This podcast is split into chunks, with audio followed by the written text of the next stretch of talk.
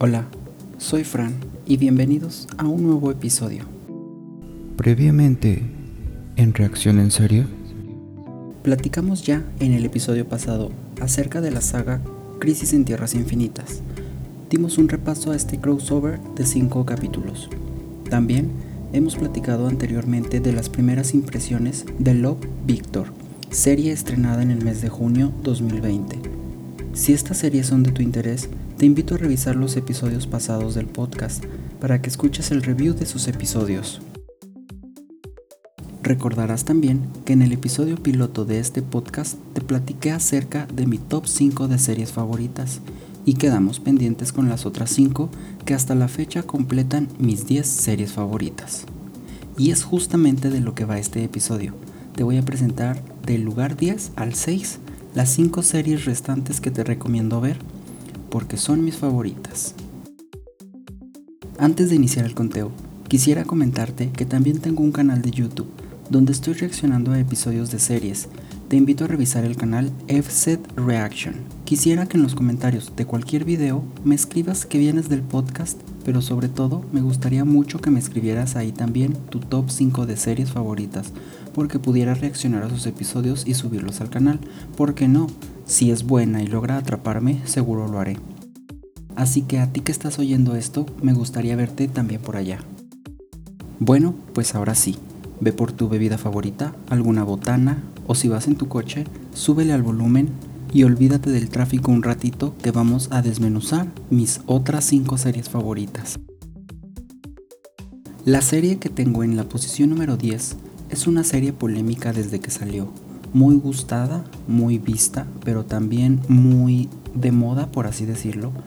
Y es por eso mismo, porque es una serie muy popular, mucha gente la descarta, porque entraría como en esa clasificación de series comerciales. Bueno, te estoy hablando de Elite o Elite y te voy a dar fundamentos de por qué considero que es una muy buena serie y no solo otro éxito más juvenil. Va sobre un grupo de adolescentes estudiantes de las encinas. Esta es la mejor escuela privada del país. En ella ingresan tres alumnos nuevos, pero estos ingresan becados. Y pues ya te imaginarás toda la lucha de egos y discriminación que presenta esta serie. Hasta aquí pues no hay nada que hayamos no visto antes, incluso a muchos les parece un rebelde güey cualquiera, pero esta serie tiene unas joyitas escondidas que le dan un giro que la hace resaltar sobre los demás. Muy a modo de How to Get Away with Murder, nos asesinan a un estudiante de las encinas y pues ese grupo de jóvenes que son los actores principales son los sospechosos del asesinato. Y entonces la serie se centra en descubrir quién es el asesino.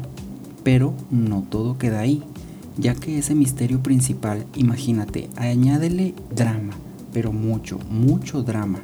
Temas de religión, de sexualidad, un plot twist en cada final de temporada. Todo eso junto hacen de Elite una serie que te prometo no te va a aburrir en ningún episodio. Actualmente la serie va a iniciar próximamente en su cuarta temporada, pero esta será como un reboot ya que cambiarán al 80% de los personajes principales, quedándose únicamente con las actuaciones de Itzan Escamilla, Aaron Paper, Omar Ayuso, Miguel Bernardeu y Georgina Amoros. Respecto a la música, ahí sí no hay mucho que comentar, ya que no ha habido hasta ahora algo como un buen soundtrack, solamente la icónica canción Forever de Churches, la cual para la tercera temporada ya se vuelve un referente para Elite. Pasemos a mi novena posición. Aquí tengo ubicada a la serie de You. También es algo popular, pero no tanto como Elite. Esta serie es protagonizada por Ben Badgley y está basada la primera temporada en su libro que se llama igual You. Después, en la segunda temporada, cuando es lanzada, también la hicieron basándose en el libro Hidden Bodies, que sería como la continuación del primer libro de You. Te soy sincero, no sé qué tan apegada esté la serie al libro, pero eso sí, esta serie es muy buena con finales de temporada muy inesperados. Igualmente te atrapa desde el episodio 1. Esta serie se trata de nuestro protagonista Joe, quien a simple vista es una persona cualquiera con un trabajo cualquiera, pero este esconde un secreto, que bueno, en realidad es más bien como un lado oscuro. ¿Te acuerdas cuando te conté de la serie Dexter? Pues esta es un tanto similar a él, ya que Joe tiende a desarrollar una obsesión disfrazada de amor, llevándolo hasta los más extremos niveles, al grado de tener que asesinar a todo aquel que se interponga en su historia de amor. Pero otra cosa que tiene esta serie y de la que quiero platicar a fondo es el conflicto ético que genera internamente al espectador, ya que si mal no recuerdo, cuando la veía, yo me alegraba mucho por Joe cuando se salía con la suya en algún asesinato, y después me decía a mí mismo, oye, te estás poniendo feliz porque Joe podría ser feliz ahora que asesinó a su vecino, y cosas así. Además, en redes sociales generó un tipo de controversia ya que muchas personas comenzaron a idealizar a Joe. Incluso algunas personas decían estar enamorados del personaje y le escribían al actor por Twitter cosas como, sí, quiero que Joe me mate y me haga suya. Y así, cosas muy, muy heavy. Fuera de eso, creo que es una serie algo retorcida para mentes retorcidas. Pero de que es una buena serie lo es. Hasta el día de hoy lleva dos temporadas y la verdad desconozco si existen planes para una tercera. A mí la verdad sí me gustaría, pero pues esperemos si después hay próximamente noticias.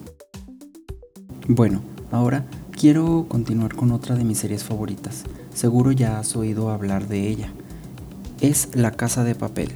Aquí hay un gran tema con esta serie y será mi mayor logro si consigo convencerte de que la veas si es que aún no la has visto. Mira, te cuento. La Casa de Papel trata sobre un grupo de ladrones, los mejores del mundo, que son reclutados por el profesor. Así es como se hace llamar esta mente maestra en todo esto. Todos son reclutados con la misión de robar la Casa de Moneda de España. Pues sí, se dice fácil, pero si vieran por todo lo que estas personas tienen que lidiar. Ah, y se me olvidaba decirte un pequeño detalle.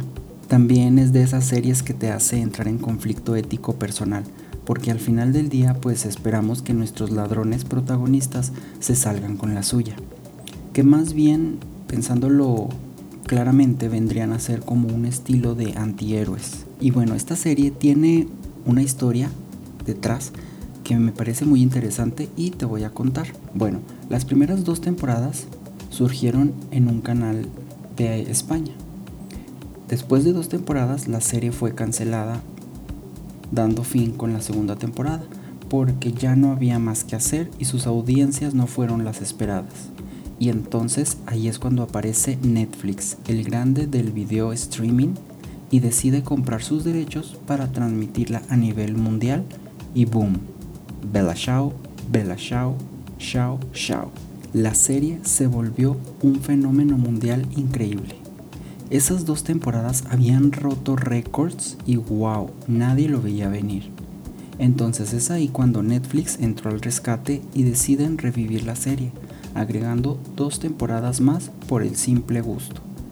Entonces la serie como fue bien recibida de nueva cuenta, es así como la serie pues ya continúa vigente actualmente.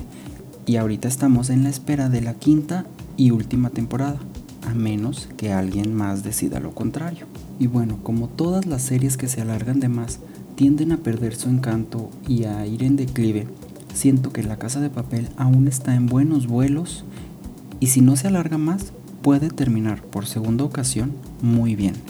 Toda esa historia es narrada por Úrsula Corbero y realmente te invito a que le des una oportunidad.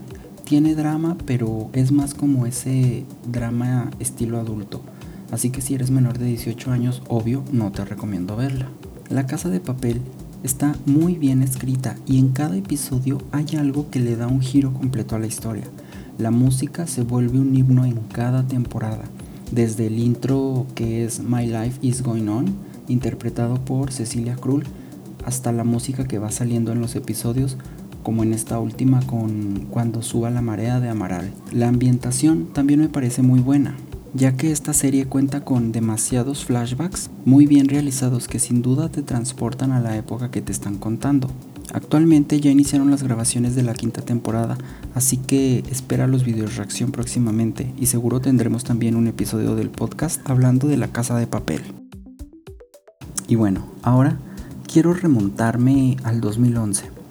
Creo que yo estaba en mis primeros años de preparatoria, cuando de repente alguien me recomendó ver una serie que estaba causando mucho revuelo en Estados Unidos.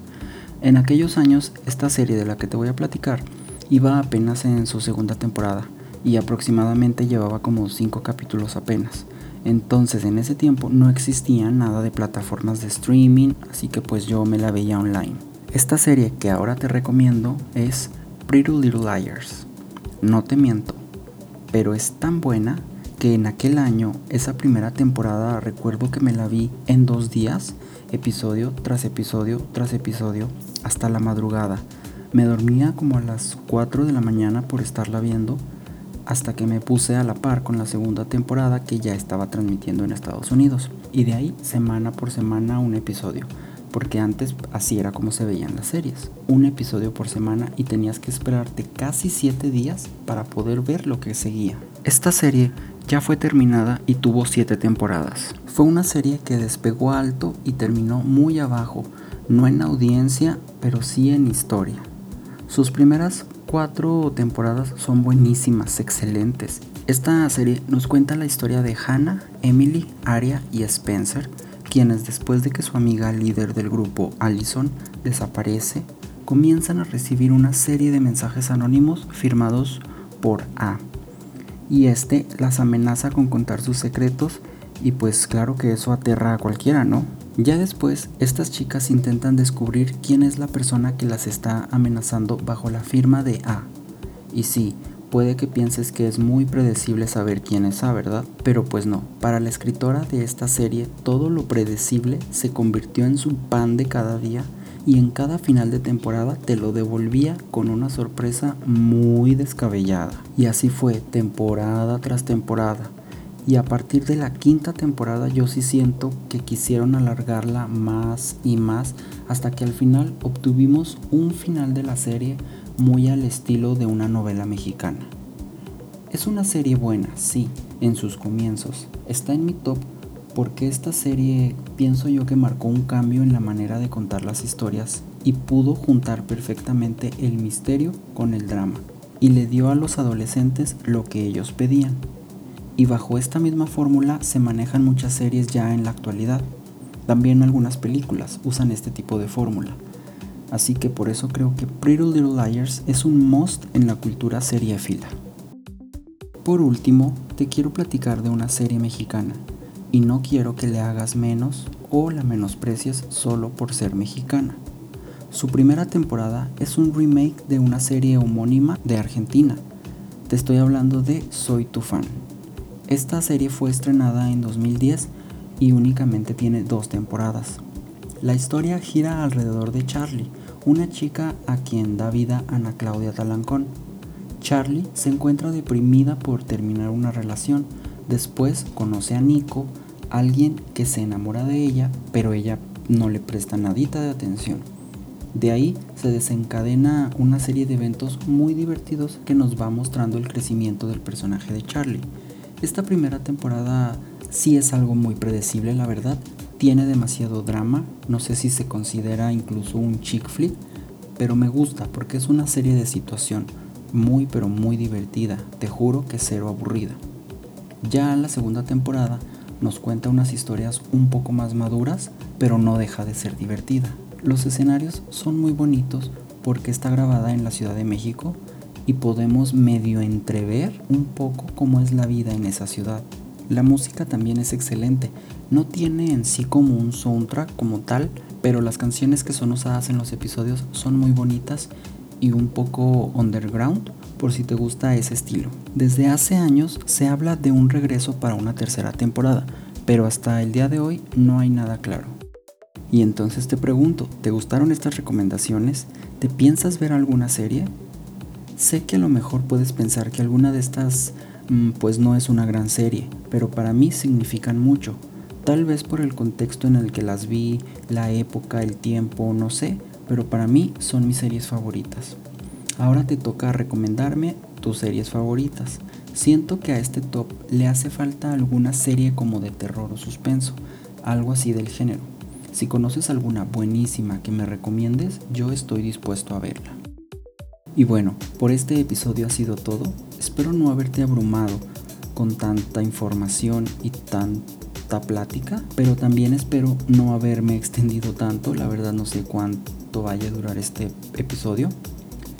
Así que ojalá de verdad le des una oportunidad a alguna serie que aquí te recomiendo. Y si lo haces, me encantaría saberlo. Te recuerdo que si quieres conocer mis series favoritas del top 5 al 1, puedes escuchar el primer episodio de este podcast. Gracias por llegar hasta esta parte del podcast. Te veo en un siguiente episodio. Chao.